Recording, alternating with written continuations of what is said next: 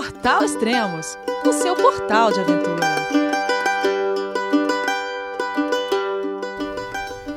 Bom dia, boa tarde, boa noite. Bem-vindo ao Extremos, o seu podcast de aventura. Hoje vamos voltar a falar com o escritor e aventureiro Guilherme Cavalari. E acredito que esse vai ser o quinto e último podcast da série Cape Rush Trail. Vamos falar com ele e ver se ainda ele continua fugindo de alguma rena, de algum cervo, não nem sei o que era, veado. E aí, Guilherme, tudo bem? Tá salvo? O que, que é? Tô, tô em ordem, tô inteiro. Já tô em casa, já tô aqui em Gonçalves, na Serra da Mantiqueira. É, eu voltei hoje, é terça-feira, eu voltei quinta-feira da semana passada, meio baleado, porque a viagem foi longa, teve, é, peguei três aviões, e, e, não dormi nada à noite de, de, voo, mas agora já tô, já tô de volta ativa aqui. Quanto tempo foi de viagem, mais ou menos? Ah, puxa, deve ter dado uma quase 20 horas, porque eu de Edimburgo eu voei para Londres, aí esperei, peguei outro, outro voo, voei para Madrid, esperei, peguei outro voo e vim para São Paulo. São Paulo e depois São Paulo Gonçalves. Ah, bom, sem contar as três horas e meia de São Paulo até aqui a fazenda, né, onde eu moro. Uhum. Às vezes eu já cheguei a me perguntar, também é uma pergunta também para você. Qual foi o lugar que você ficou mais longe, mais inóspito, assim, que você falou assim, eu quero ir embora se ia demorar mais tempo? Ah, foi, tá, deve ter sido Ilha Navarino, né? É, ah, verdade, hein? A Terra do Fogo, porque pra, tem, tinha que caminhar ali na Bahia Windhorn para chegar em qualquer lugar, eu tinha que caminhar três dias. Uhum. Aí tem que esperar um dia ou dois para pegar um barquinho para atravessar o o canal Beagle e chegar em Ushuaia, que o pessoal chama de fim de mundo, né? Uhum. Mas eu tava quatro, cinco dias do fim do mundo. Você estava além do fim do mundo. Então acho que esse foi um dos mais. É... Ah, mas isso aí é tudo muito relativo, né? Às vezes você está num lugar que nem é tão isolado assim, mas é tão complicado de chegar é, que a demora pode pode ser quase inviável, né? Isso é meio relativo. É, não precisa estar tão longe fisicamente ou territorialmente, né? Você não precisa estar é. do outro lado do planeta, né? É, pá, cai uma ponte. Aqui na fazenda onde eu moro tem uma pontezinha tá na fazenda. Há uns anos atrás, uma enxurrada de chuva levou a ponte embora. Pronto, o pessoal que estava aqui ficou preso, né? É verdade. ah, o nosso último podcast, falando nisso, para quem acompanha a série ou está escutando pela primeira vez, nós gravamos outros quatro podcasts dessa série, que é o podcast 84, 86, 88 e 90. Esse daqui é o podcast 91, que é o quinto da série, né? E esse último podcast que a gente gravou, você estava lá, realmente. Aí você estava lá em Cape Wrath, na Cape Wrath, né? Eu estava em Cape Wrath na, no fim do mundo da Escócia. Sim, você estava no final da trilha e é. tava ventando pra caramba, fazendo barulho. Fala um pouco sobre isso. Então, esse, esse dia que a gente gravou foi o 21 dia da, da, da, minha expedição, né? Eu caminhei 22 dias, quer dizer, eu caminhei 21 dias e tive um dia de descanso é, no meio, da, no meio da, da, da travessia. E nesse 21 dia eu cheguei nesse, nesse, nessa, nesse promontório rochoso, no extremo noroeste da, da Escócia, nas Highlands, chamado Cape Wrath, onde tem um farol e mais nada, não tem energia elétrica, não pega celular, a estradinha que liga esse farol com uma balsa só funciona no verão, seis meses por ano, seis meses por ano, não tem serviço de transporte nenhum. Então eu cheguei, eu, eu cheguei caminhando até lá e justamente nesse último dia de caminhada para chegar no, em Cape Wrath, o vento é famoso ali o vento na, naquela região porque é, o, esse promontório rochoso ele está para dentro do, do Atlântico Norte uhum. e não tem nenhum obstáculo, não tem nenhuma terra entre esse promontório rochoso e o Canadá. Uhum. Então é o, é o, Oceano Atlântico inteiro aberto ali. Quando entra vento, qualquer vento é furacão. Uhum. Eu peguei uma ventania de.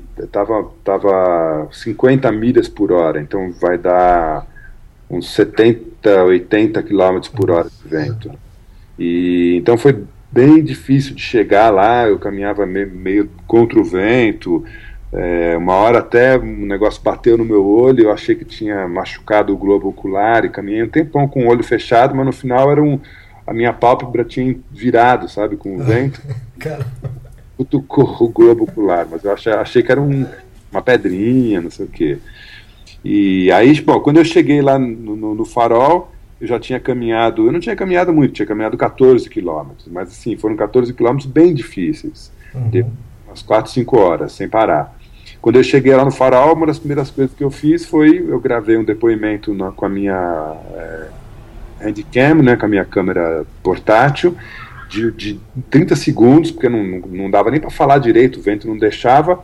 E a segunda coisa que eu fiz foi ligar para você, ligar para os extremos com, com o Spot Globofone, né, o telefone satelital da Spot, para dizer que tinha chegado, que tinha terminado a travessia, etc. E aí a gente gravou aquele, aquele podcast. Mas o, o vento estava me dando uma surra, e eu, eu, é, eu falava um pouquinho com você e eu ia me escondendo atrás de um, de um muro, de uma, de uma construção lá do para sair do vento. Mas quando eu ia para trás do muro, os, os, o telefone satelital perdia o sinal, porque ele não, ele não é celular, ele não é feito para falar dentro de casa, ele é feito no céu aberto. Uhum. Aí, aí perdi o sinal, aí eu voltava pro vento, o vento me dava uma surra, então ficou, a gente ficou nessa luta aí. Legal, não, foi ótimo. E outra, é. Quem está ouvindo sente que, que a coisa está acontecendo mesmo, né? Você não está dentro do estúdio gravando, né? Então foi, é. bem, foi bem legal.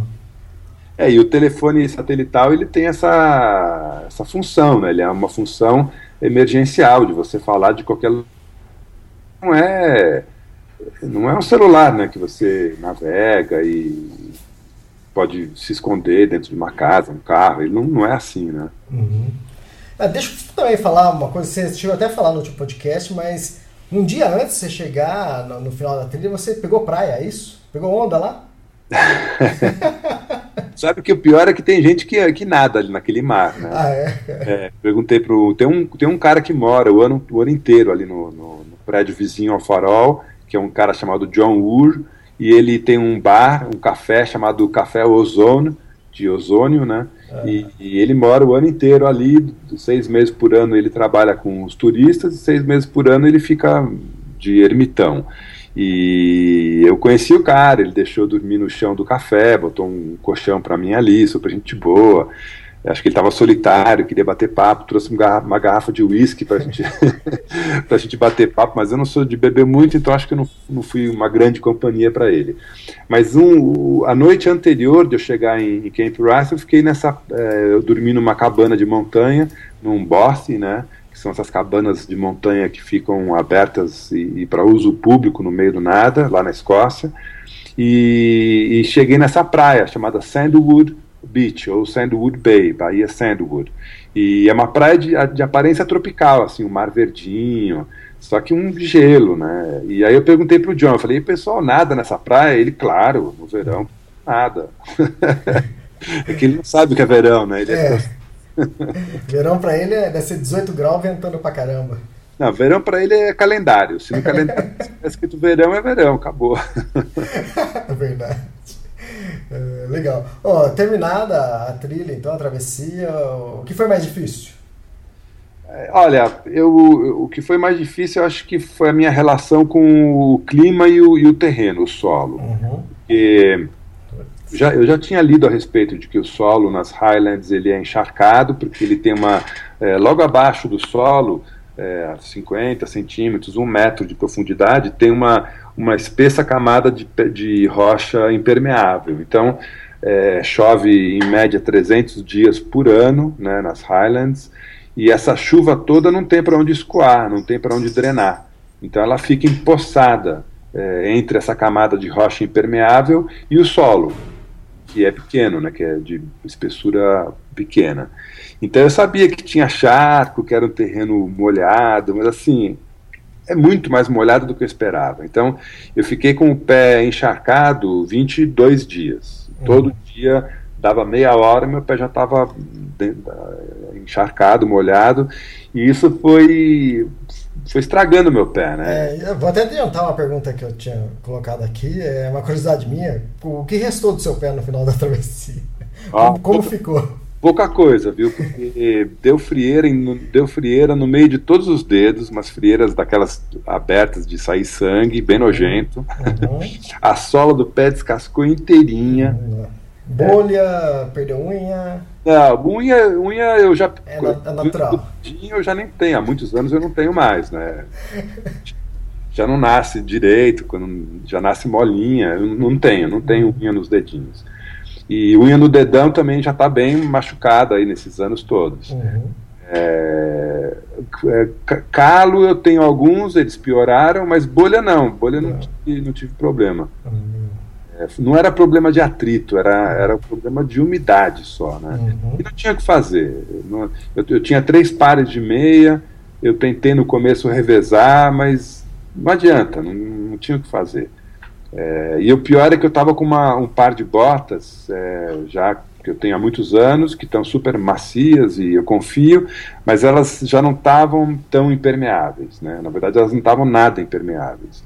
Então bastava meia hora por dia e meu pé estava completamente encharcado. Uh, é, não tinha como fugir disso, né? Não tinha como fugir.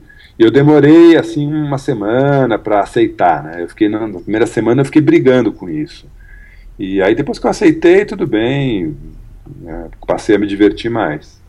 Ah, legal. E qual foi a melhor experiência? O que, que você tirou de bom, de, de interessante que você viu, que você aprendeu, ou algo parecido? Olha, o que me, o que me atrai para esse tipo de experiência é sempre é, o contato com a natureza.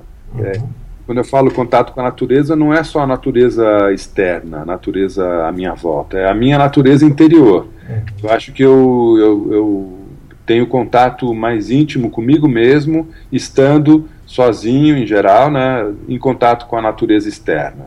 Então, a natureza interna e interna para mim, elas dialogam com, com mais facilidade. E, e, isso fica mais difícil quando eu estou, por exemplo, na cidade. Uhum. É, eu perco um pouco o contato com a minha natureza interior.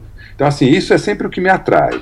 Nesse, nessa viagem em específico, nessa expedição do Cape Wrath Trail nas, nas Highlands escocesas, a grande, vamos chamar de surpresa, né, o que eu acho que eu vou levar comigo de, de é, aprendizado, de descoberta, foi a cultura outdoor, a cultura de aventura que existe na região, que eu nunca vi nada parecido em lugar nenhum. Né? Estive até hoje fazendo aventura em contato com a natureza. É, sabe, são, são séculos de, de uso constante, regular, é, por todo tipo de gente do ambiente natural o escocês, ele é o esporte nacional do escocês é, não é futebol, não é rugby. É, o, o, esporte nacional é trekking, é fazer caminhada, é subir morro, que eles chamam, né? Porque as montanhas, eles não têm montanhas, eles têm morros de, no máximo, 1.300 metros de altura. E eles chamam de Munro, né? M-U-N-R-O, Munro e esses morros mais altos. E o esporte nacional é subir Monroe, é, é, caminhar em trilha, subir morro, descer morro. Isso é o que o escocês gosta de fazer. E não precisa ser atleta, o cara fuma dois maços de cigarro por dia, bebe litro de uísque por, por, por semana e tá lá, fim de semana, inverno, verão, tá lá curtindo a trilha, as montanhas. É, e isso há séculos, não é uma coisa que, uma moda que começou é, há 50 anos atrás. Não, há séculos que eles fazem isso. E há séculos que eles fazem poesia sobre isso, hum. escrevem romances, fazem filmes, é, desenvolvem festivais, festas, eventos. Então, assim, tem toda uma cultura que gira em torno desse, desse contato, desse carinho pela, pelas trilhas, pelos morros, pela natureza. Isso foi, assim, impressionante de, de, de ter visto. Ah, legal. E depois da, dessa, da travessia, o que, que você fez? Para onde você foi? Então, é, como o projeto dessa viagem é, era fazer a travessia, que eu sabia que ia fazer em mais ou menos três semanas. Uhum. É, e eu, eu, eu, dediquei seis semanas a essa viagem. Então eu fiquei mais três semanas na Escócia, é, primeiro me preparando para o trekking, depois fazendo trekking e depois investigando esse, esse potencial todo para transformar essa experiência depois num livro e num filme. Né? Eu, filmei, eu filmei o trekking todinho. Então eu passei as duas, três semanas é, posteriores ao trekking é, entrevistando pessoas, por exemplo. Eu, eu, eu, corri a Escócia quase que inteira atrás de gente que pudesse é, me dar depoimento e, e me ajudar é, a aprofundar melhor nessa coisa de entender a cultura outdoor é, escocesa, o que é fazer trilha e trekking na Escócia, por que disso, a história disso. Então, por exemplo, eu fui para na, na, Universidade de Edimburgo e entrevistei um professor de história e de, de Gaelic. Gaelic é o, é, o gal, é o galês da Escócia, que é a, é a, língua antiga, né, antes do inglês é, tomar conta, era a língua que se falava ali. É a língua dos primeiros é, é colonos ali da região. E então eu fui entrevistar esse cara que me explicou sobre a, sobre a história, sobre a língua antiga. E, e, os nomes dos rios, das montanhas, os lugares que eu visitei, todos tinham, tinham uma, uma toponomia, né, um, uma nomenclatura em Gaelic. Uhum. E que para mim era pior que grego, não conseguia ler aquelas coisas. Né. O cara foi me explicando é, como funcionava, eu comprei alguns livros também para entender melhor. É bem interessante. Depois eu fui numa outra cidade, para o norte da, da Escócia, para entrevistar um escritor, um cara que fez um livro de, de contracultura, de subcultura, falando sobre essas cabanas de montanha, esses bosses, mas do jeito escocês de usar essas cabanas de montanha, que não é atleta, não é gente atleta que frequenta só, né? É o cara que fuma, bebe, gosta de rock and roll e vai lá para curtir o fim de semana. É, então ele escreveu um livro sobre isso, eu achei interessante, fui entrevistar esse cara. É, fui entrevistar os diretores do, de uma fundação que mantém várias áreas de, de preservação ambiental na Escócia, chamada John Muir Trust que é o fundo John Muir. John Muir foi um grande filósofo de aventura responsável pela fundação do, do, dos primeiros parques nacionais dos Estados Unidos e que nasceu na Escócia. Uhum. Escreveu livros lindos, lindos sobre caminhada na natureza e o retorno à natureza, né? Então eu fui atrás desses caras né, para entrevistá-los.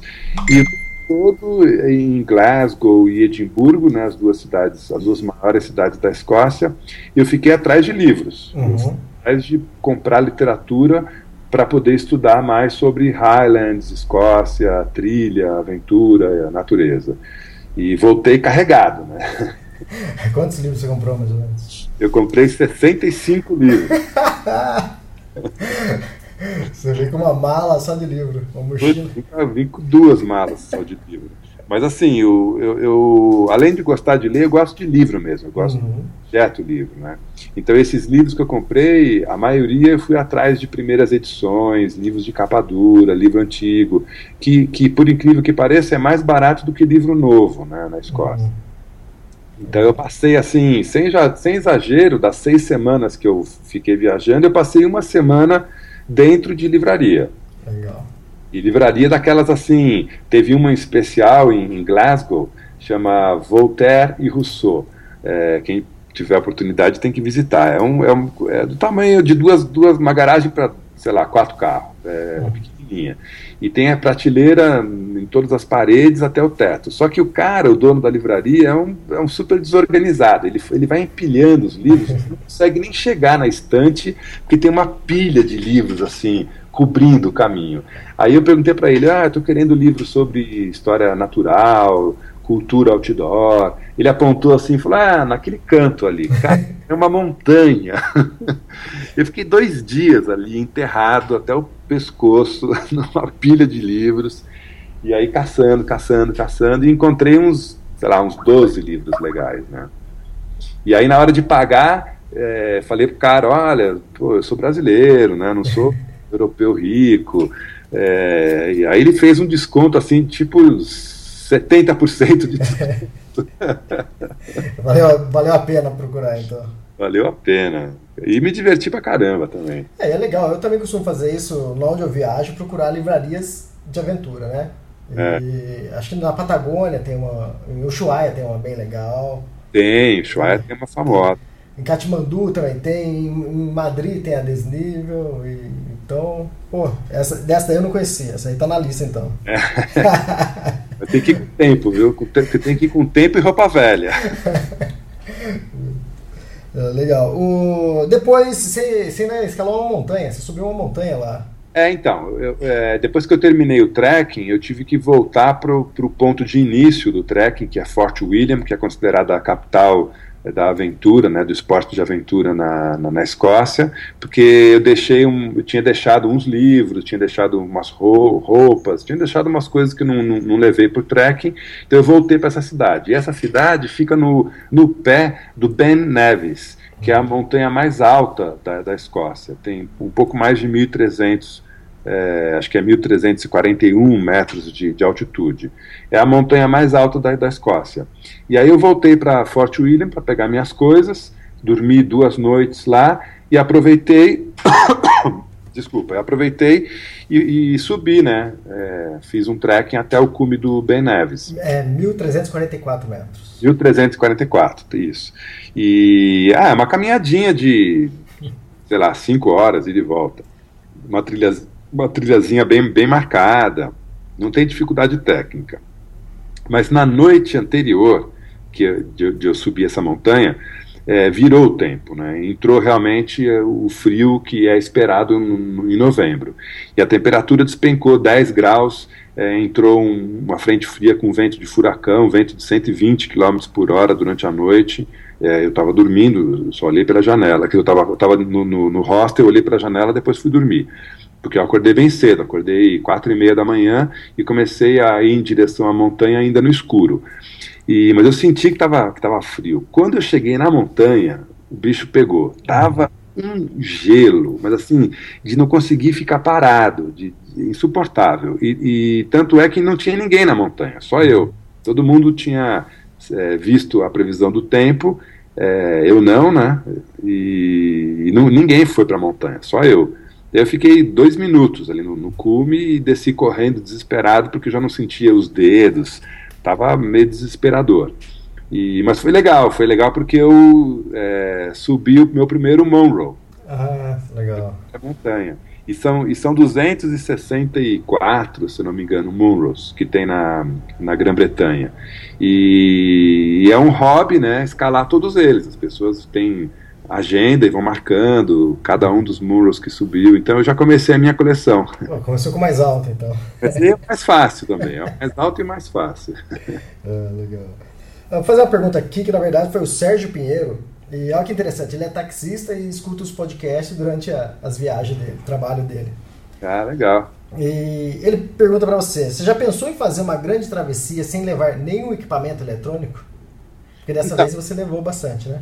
É, na verdade eu estou indo para o caminho contrário, né? Eu sempre fiz, é, desde criança que eu faço trekking, mas eu sempre fiz sem nada, nem, nem relógio, nada. E aí aos poucos eu fui acrescentando isso e aquilo. Agora, é, eu, boa parte dos eletrônicos que eu levo, eu levo em função do, do meu trabalho, né? É, trabalho como autor de, de, de guias de, de, de, aventura, manuais de aventura e de literatura. Então eu preciso levar GPS é, não só como um instrumento de segurança, mas também como um instrumento de mapeamento, porque eu, eu publico isso depois. É, eu levo máquina fotográfica por hobby, eu gosto de fotografar, mas também para publicar depois o material. E aí agora estou fazendo filme, então levo filmadora. Agora estou levando os, os, os, localizadores via GPS da Spot, que também é por uma questão de segurança. É, e assim vai, só que eu acho que eu já bati no limite, não, não cabe mais nada. Não cabe mais nem o relógio. Não, não cabe mais nada, tá louco. Tô levando. Porque cada eletrônico tem, tem a sua bateria, o seu cabo, o seu carregador, e aí no final das contas eu tô levando quase 6 quilos de, de eletrônico comigo. Então não, já passou do limite, agora eu tenho que começar a, vo, a voltar, né? É, além do peso, né, é a atenção que eles requerem, né? É, não adianta você levar, porque não vai fazer. Uma máquina fotográfica não vai fotografar sozinha, né? Ah, é. É, não, é tudo isso. Você fica de babados eletrônicos uhum. o tempo todo, trocando bateria, trocando cartão de memória.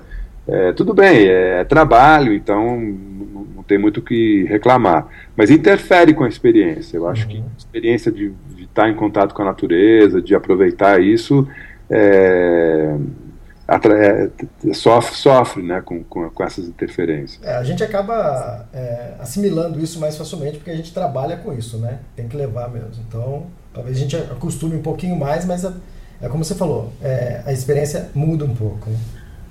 É, claro. Tem o Rodrigo Buenos Alves também, que ele está preparando uma segunda expedição dele, deve começar no ano que vem, e ele deixou uma pergunta para você. É, houve algum momento durante a travessia para meditações ou reflexões das antigas famílias dos camponeses que habitavam esses locais? Houve alguma experiência similar a isso? Constantemente. Essa foi uma das coisas que me acompanhou, que faz parte daquela da, da cultura outdoor que eu te falei, né? Uhum. É, as, essa região da Escócia, do norte da Grã-Bretanha, né, as Highlands, hoje é uma das regiões menos habitadas, menos populosas de toda a Europa. É, não mora quase ninguém lá. E isso eu percebi na pele. Eu, uhum. eu começava, saía de uma estradinha de terra que dava acesso a uma propriedade, entrava nos vales, subia uns morros, etc., e não tinha vestígio humano nenhum. Isso todo dia, quase todo dia. E só que isso é, foi um acontecimento histórico, né? Essa região foi despovoada é, no, no, século XIX. Os fazendeiros que tinham uma relação feudal com os colonos ficavam com parte da colheita de batata deles. Um, em determinado momento eles decidiram que colheita de batata não dava dinheiro e eles queriam encher aquilo de ovelha, que dava muito mais grana. Uhum. E expulsaram simplesmente é, milhares de colonos dessa, dessa região é, encheram de ovelha. Então, e depois disso veio uma, uma época de fome é, na, na, nas Highlands. Bom, tem todo um processo histórico, mas o, resultado é que essa, essas cabanas de montanha, onde eu dormi várias noites, elas eram casas de antigos colonos que foram expulsos do, ou morreram de fome, ou morreram pelas doenças, as várias epidemias que, que assolaram a região. E algumas dessas casinhas que foram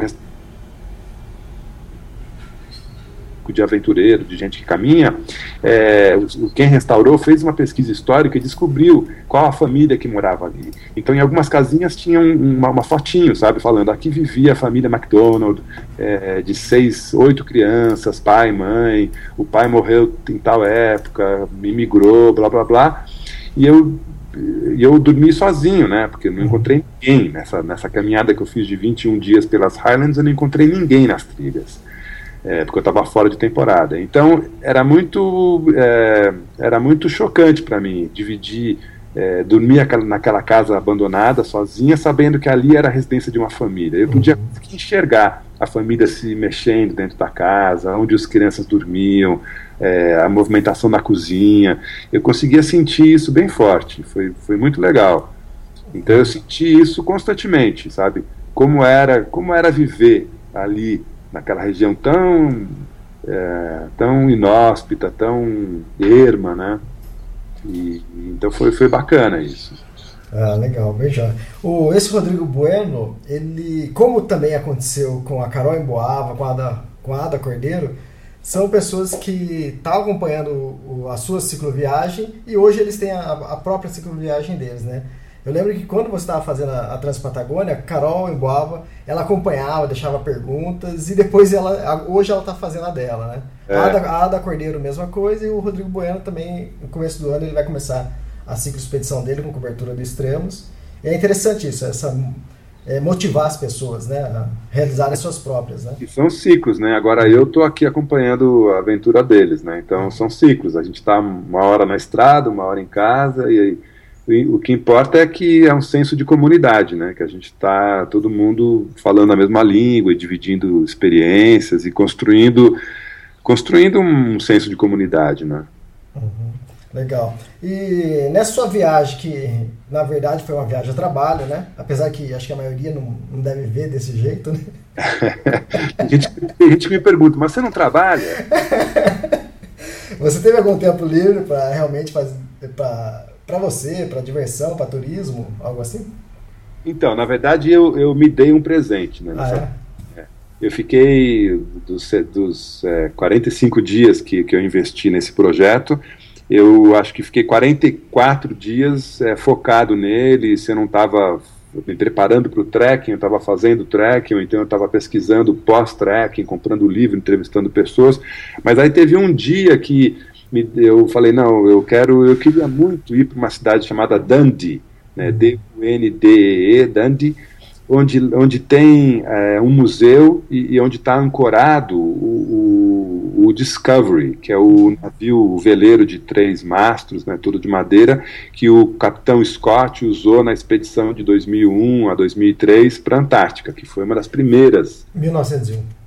1901, é, 1901 a 1903. Foi, foi, uma das, foi a primeira grande expedição é, antártica de científica, de exploração, é, inclusive o Shackleton era um dos integrantes da expedição, era um convidado, é, e foi uma expedição muito bem sucedida. O barco foi, foi o primeiro barco construído na, na, no Reino Unido, especialmente para a exploração antártica. Foi um projeto super, super tecnológico e de, de vanguarda na época, construído na cidade de Dundee, que era uma cidade é, de, de, grandes estaleiros que é, impulsionou o Império Britânico no, nos séculos é, 17, 18 né, e parte do 19. E aí esse Discovery, que é um barco histórico importantíssimo, ele foi restaurado, completamente restaurado, foi um trabalho de mais de dois anos, custou quase um milhão de, de pounds, né, de libras esterlinas, e o barco está hoje é, num, num porto seco, ao lado de um, de um prédio especialmente construído para isso, onde tem um baita museu lindo, e, e um, o barco é um museu aberto. Você vai lá e visita tudo, e ele foi restaurado para ficar igualzinho como ele era na expedição é, do, do, do, do, capitão Scott né, para a Antártica. E eu, eu, como você, como o, o, o Tonhão Calvo e tantos outros amigos nossos, é, nós somos todos apaixonados por essa era de ouro da exploração antártica e, e do Himalaia também. Exatamente. Então, assim, eu me dei esse presente. Eu fui até Dundee e fiquei oito horas dentro desse museu, é, só desfrutando, só relembrando de coisas Caramba. que. E assim, valeu a viagem, foi, foi chocante. Ah. Foi... E tá você falou dentro do museu, é dentro do barco. Então, tem, você tem pode um... entrar no barco. Sim, você fica sozinho, não tem guia, nada, você fica sozinho, você fica dentro do barco por conta própria, andando para todo lado, é quase tudo aberto e a restauração foi muito, muito, muito bem feita e muito caprichosa. Então você tem, você sente realmente como era a vida dentro do barco. Uhum. E do lado, né, do barco tem uma construção grande, é, meio octagonal assim, que é um, é um centro de convenções é, e é o museu do Discovery, do barco Discovery. Então uhum. ali tem uma, uma sala de cinema onde passa filmes originais dessa expedição e de outras expedições. É, é muito legal, tem, tem de tudo ali. Ah, legal, foi proveitoso então esse, esse dia de descanso aí, seu. Foi, nossa, eu me diverti, parecia criança num parque de diversão. Na Disneylândia, né? Eu precisei me segurar para não, não, escalar o mastro. Aquelas fotos, né? Pra fazer aquela foto famosa lá de cima, vou né? subir lá no topo. Não vou porque eu vou descer e vou ser preso, né? legal, legal. Bom, agora conta para nós como é o processo para escrever o livro.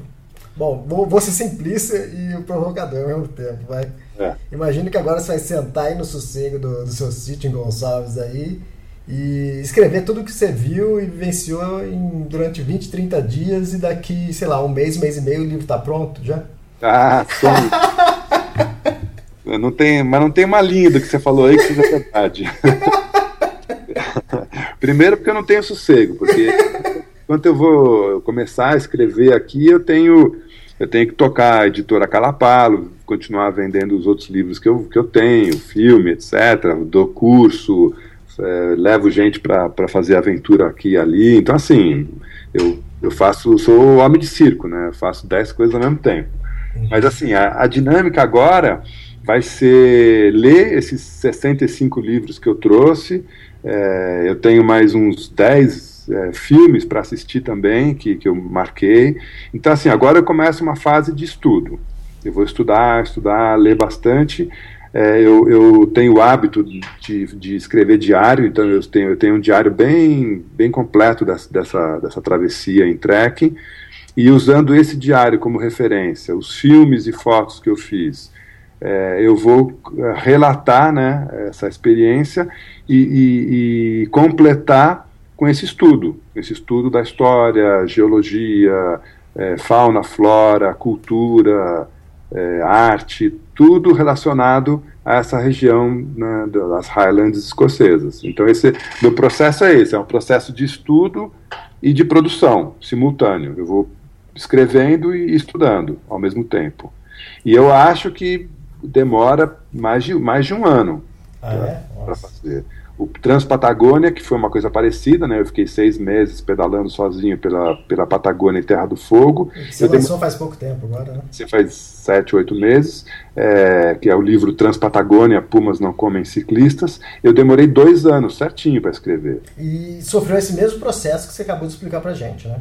Exatamente igual. É, fiz a viagem, é, comprei, adquiri uma infinidade, quase 100 livros, é, e comecei a estudar e, e, produzir, e escrever, narrar a minha experiência e completando com, com o estudo, o conhecimento que eu fui adquirindo. Parte do, do conhecimento ele é ele é tátil, né? Eu aprendi estando lá. Então eu, eu, sei, eu sei dizer o que é a sensação de estar na Highlands porque eu vivi isso na pele. Uhum. É, muita coisa eu, eu já tinha estudado antes. Mas, assim, para aprofundar mesmo, agora eu preciso de, de tempo, foco, dedicação. E, e, eu considero isso como uma parte é, muito divertida do processo também. Não é uma coisa que eu faço por obrigação. Eu, eu curto muito viajar e curto muito também sentar e, e ler, estudar. É, me dá muito prazer. Então, tudo isso faz parte de um, de um processo prazeroso que, que, que, me, que me incentiva né, a continuar nessa, nesse, nesse caminho que eu escolhi. Exatamente, e o melhora, enriquece muito mais o conteúdo do livro. Né? Ah, sem dúvida. E assim, a, e o filme, né, como a gente fez o filme Transpatagônia, é, agora a gente vai começar a fazer um filme sobre Highlands, o filme passa pelo mesmo processo, mas não nas minhas mãos. Uhum. Um parceiro, né, que é o Cauê Steinberg, que é um diretor super talentoso, que fez o Transpatagônia, que inclusive ganhou já dois é, prêmios internacionais, e ele vai agora pegar é, todo esse material bruto que eu filmei e vai analisar e dali vai extrair um, o conteúdo, né, o roteiro, para fazer um, um, filme documentário. Que também não é um processo rápido, né? Deve... Não, o Transpatagônia o Cauê demorou um ano e meio para fazer. Uhum. Então eu calculo que esse daí vai ser mais ou menos por aí também, mesmo tempo. Ah, legal. Eu falei, eu brinquei que era essa, essa pergunta era para provocar, porque para mostrar para o pessoal que não adianta você, ou melhor, normal não é você escrever um diário e depois quando terminar a viagem você colocar the end e está pronto o livro, né? É, não, tem gente que faz isso, né, é. né, que publica diário, é, uhum. um tipo de é um tipo de linguagem. Uhum. Eu particularmente não, não gosto muito, como leitor, né? Uhum. Acho que eu, eu, os diários eles têm uma limitação é, muito grande é, limitação por ter uma linha cronológica rígida. E tem, e tem dia que não acontece nada, qualquer, tanto numa aventura quanto em casa. Né? Então o diário tem isso, ele tem páginas que não acontece absolutamente nada. É, então eu acho que a, é, a, produção literária ela é uma produção de lapidação, né? Você vai pulindo, lapidando, pega a pedra bruta e transforma num, numa, numa joia. É, com, com o texto é a mesma coisa. É, o Transpatagônia, acho que uns seis meses antes de, de lançar, você enviou para mim, para Antônio e acho que para a Mandina, para fazer a primeira leitura e depois você escreveu o livro. É, é pela terceira vez. Quando vocês receberam a, a, aquele, aquele exemplar, né, aquele o manuscrito, aquele manuscrito já era a segunda versão. Uhum. Depois que vocês leram e deram opinião, falaram, né, olha, esse, esse, esse trecho está muito legal, esse trecho está meio confuso. Uhum. Cada um deu. E não foram só vocês, eu, eu mandei para 20 pessoas, ah, 12 pessoas. pessoas. Eu mandei para 12 pessoas. Ah. Era, era 20 e eu reduzi para 12 e 12 pessoas que eu confio, que eu uhum. confio no gosto e no interesse também. Então, e as, essas pessoas leram e me, me, mandaram depois comentários, né? Nem, nem todos são do ramo aventura. Uhum. É, e aí, com essas 12 opiniões, eu entendi assim que havia, por exemplo, um consenso de que determinada parte do, do texto estava meio confusa. Uhum. E aí, quando eu, em vez de eu remendar, de eu ir lá e, uhum. e remendar aquela parte que estava confusa, eu peguei comecei dos, do começo e reescrevi. Uhum. Não, não joguei fora, né? Óbvio, o texto sim, eu sim. escrevi em cima do texto que já estava pronto, né? E é por isso que demora os quase dois anos, né? Ah, e se, se precisar demorar 10 anos, que demore. O que interessa é, é o processo, né? O processo tem que ser rico e produtivo e divertido. E o produto final tem que ser o melhor que a gente consegue fazer.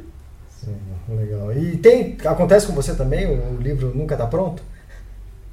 Chega uma hora, você chega uma hora que você fala, não, agora tem que não, até hoje não aconteceu, né? Porque uhum. um porque eu vivo disso, eu preciso uhum. entregar um produto para conseguir publicar e comercializar e pagar as contas para começar outro projeto. Então tem, tem, que, tem que terminar. Não tem essa de não está perfeito, põe na gaveta, daqui a dois anos eu olho de novo. Isso não uhum. pode.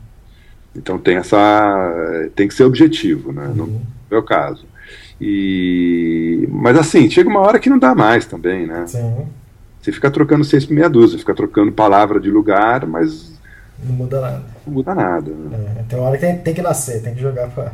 É, e é um barato, depois que o livro fica, fica pronto, ou o filme fica pronto, ele ganha vida própria, ele vai por caminhos que a gente nem sonhava, né? É, legal, show de bola. E fala pra gente, qual a importância de ter escolhido essa travessia, né? Porque eu imagino comercialmente, como você é um, um escritor e tem uma editora, acho que comercialmente se você tivesse feito Machu Picchu, tivesse, fosse escrever sobre Machu Picchu, você iria vender, ter, sei lá, ia ser mais fácil para você. Ou qualquer outra trilha. E por quê? Por que você escolheu isso? E qual a importância disso? Você sabe que eu não tenho resposta para isso, né? Porque até hoje eu não entendi por que exatamente eu fui parar na, nas Highlands. É, é, tem tanto lugar no, no, mundo que eu gosto que eu sempre quis conhecer. Highlands era um desses lugares, eu uhum. sempre quis conhecer. Mas também sempre quis conhecer a Mongólia, é, sempre quis conhecer, é, sei lá, o Congo. Tem, tem um monte de lugar que eu quero conhecer. É, e eu, sei lá, de repente decidi ir para Highlands. Eu acho que o ano passado eu li um livro falando exatamente sobre essa trilha que eu fiz e eu gostei do livro, gostei do, da, da, proposta e ficou meio na minha memória, né? Mas acho que o, o gatilho principal foi assim, eu estava tão, tão mergulhado em Patagônia, é, fiz tantas viagens para lá, li tanto a respeito, fiquei dois anos escrevendo um livro e eu precisava é, zerar o HD, sabe? Eu precisava resetar o HD. Então eu precisava fazer alguma coisa que, que limpasse meu espaço mental e abrisse é, espaço para novos ares, novos horizontes.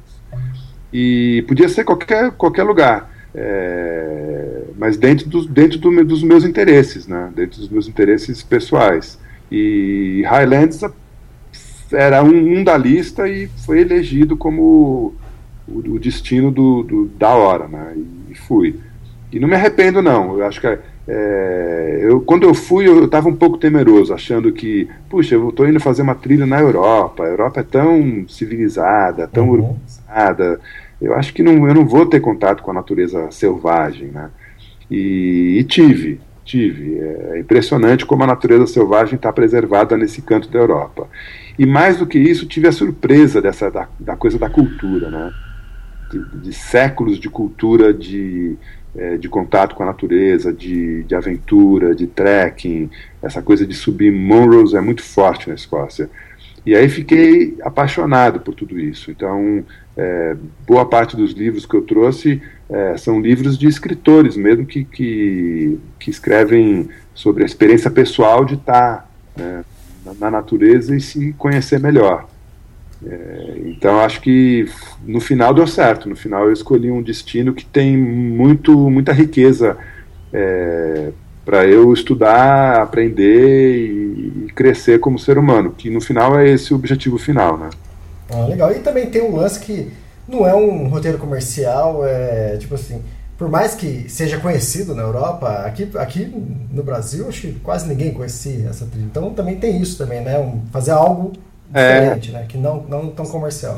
Sabe que na Europa, fazer trekking nas Highlands é super famoso. Uhum. É a mesma coisa que a gente aqui no Brasil falar de Torres del Paine, El Chaltén, falar de Patagônia.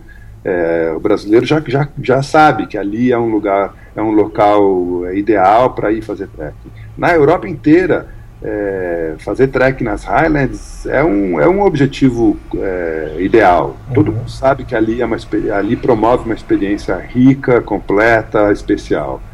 Só que tem as trilhas oficiais, né, que estão muitas, mas tem as trilhas oficiais. E elas são todas marcadas, uhum. é, sinalizadas. É, você não precisa nem levar mochila, tem, tem transporte de mochila para você, tem toda uma estrutura. Uhum. Essa trilha que eu fiz não é uma trilha oficial ela não tem marcação nenhuma, ela passa por regiões completamente selvagens, tem uma infinidade de rios que eu tive que atravessar sem ponte, e tem várias, vários avisos né, no, no, nos guias impressos que tem o, né, o, o, a definição e o delineamento dessa, dessa trilha, dizendo: olha, esse rio, se choveu na noite anterior, você não passa.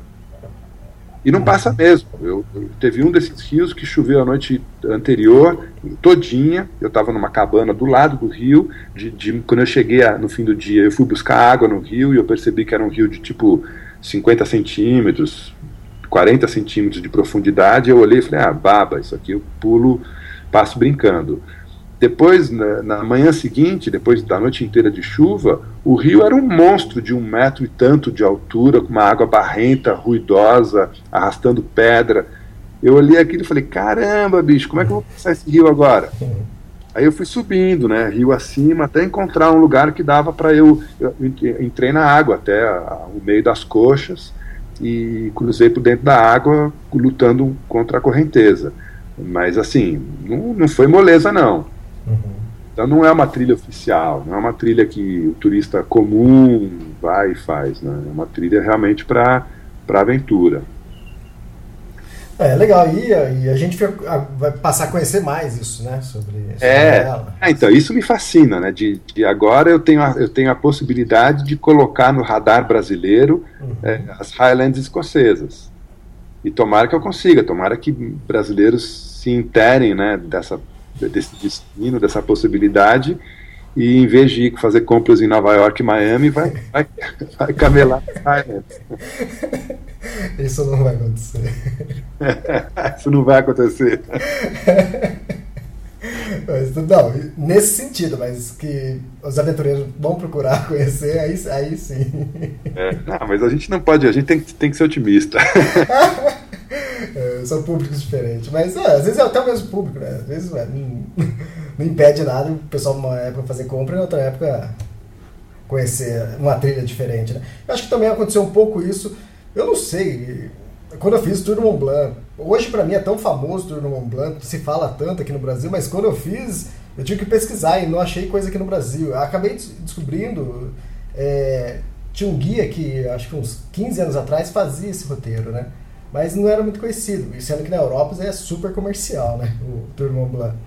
E depois disso, acho que até a Pisatrek começou a vender roteiro para o Tour do Mont Blanc, e é legal que hoje você ouve muita gente falando do Tour do Mont Blanc, Tour do Mont Blanc no Brasil, né. É, vamos ver se acontece a mesma coisa com, com a Cape Rush Trail. Ou, ou tantos outros roteiros, né, Highlands... É.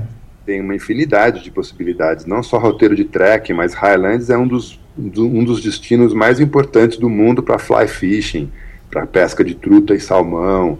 É um, é um, é um lugar importantíssimo para é, para canoagem oceânica. Tem altas travessias e rolês legais de caiaque. De bike também, né?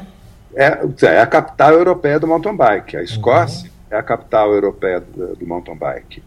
É, e a gente não, não tem essa noção, né? Uhum. É, tem trilha para todo lado, é impressionante assim. É, é, que onde eu fui é selvagem, é muito selvagem. Uhum. Então não tem nem trilha. E para o mountain bike isso aí complica. Sim. Mas um pouquinho mais ao sul da onde eu fui é, é, o paraíso do mountain bike. Tem, uhum.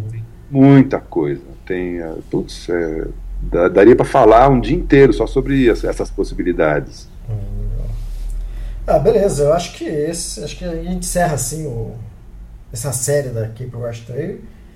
E, pô, foi legal e acompanhar isso e bem diferente também dessa vez. Hoje é, a gente foi, tipo, como você mesmo escreveu, foi um Big Brother, né? É. é, com a história do, do, do, localizador da, da Spot, né, do Gen 3, não sei o que, o pessoal pôde acompanhar online, real time, passo a passo onde eu estava, né? Então, assim, privacidade zero, né? Quando você tava, você tinha retornado, é Edimburgo, é isso que você tava? Oi? É, depois quando você tinha retornado, que você foi escalar o Ben Neves, e aí depois você, aí a gente acompanhava você andando pela cidade. É, imagina que encrenca, né? Se eu vou pra onde não devo. Pô, vem cá, não entrou no bordel agora? Pô? É, casa cai. É, não, foi legal, foi legal acompanhar e foi bem diferente também. E, e, conversar direto com você lá, né? Isso foi incrível, né? E, quer dizer, o legal é isso, né? É, a tecnologia tem essas coisas, né? Abre umas portas. É, fantástico. Legal, Guilherme. Obrigado. A gente vê se escreve rápido aí. para de falar, para de falar e vai escrever, né? É, exatamente. E como eu já tinha falado outras vezes, né? Trilogia, né? Eu brinco, né? Que quem acompanhou o podcast, eu brinco que é uma das, da trilogia da Cape West Trail, né? Da, das expedições que você faz. Que o pessoal acompanhou tudo por áudio, né? É, no Transpatagônia foi assim. Primeiro veio os podcasts, depois uhum. veio o filme e aí o livro. Exatamente. E são, e são produtos diferentes. O filme conta um pouco, é bem parecido com, com o podcast, né? Mas como você disse, vai ter bastante entrevistas, então coisas que não entraram no podcast.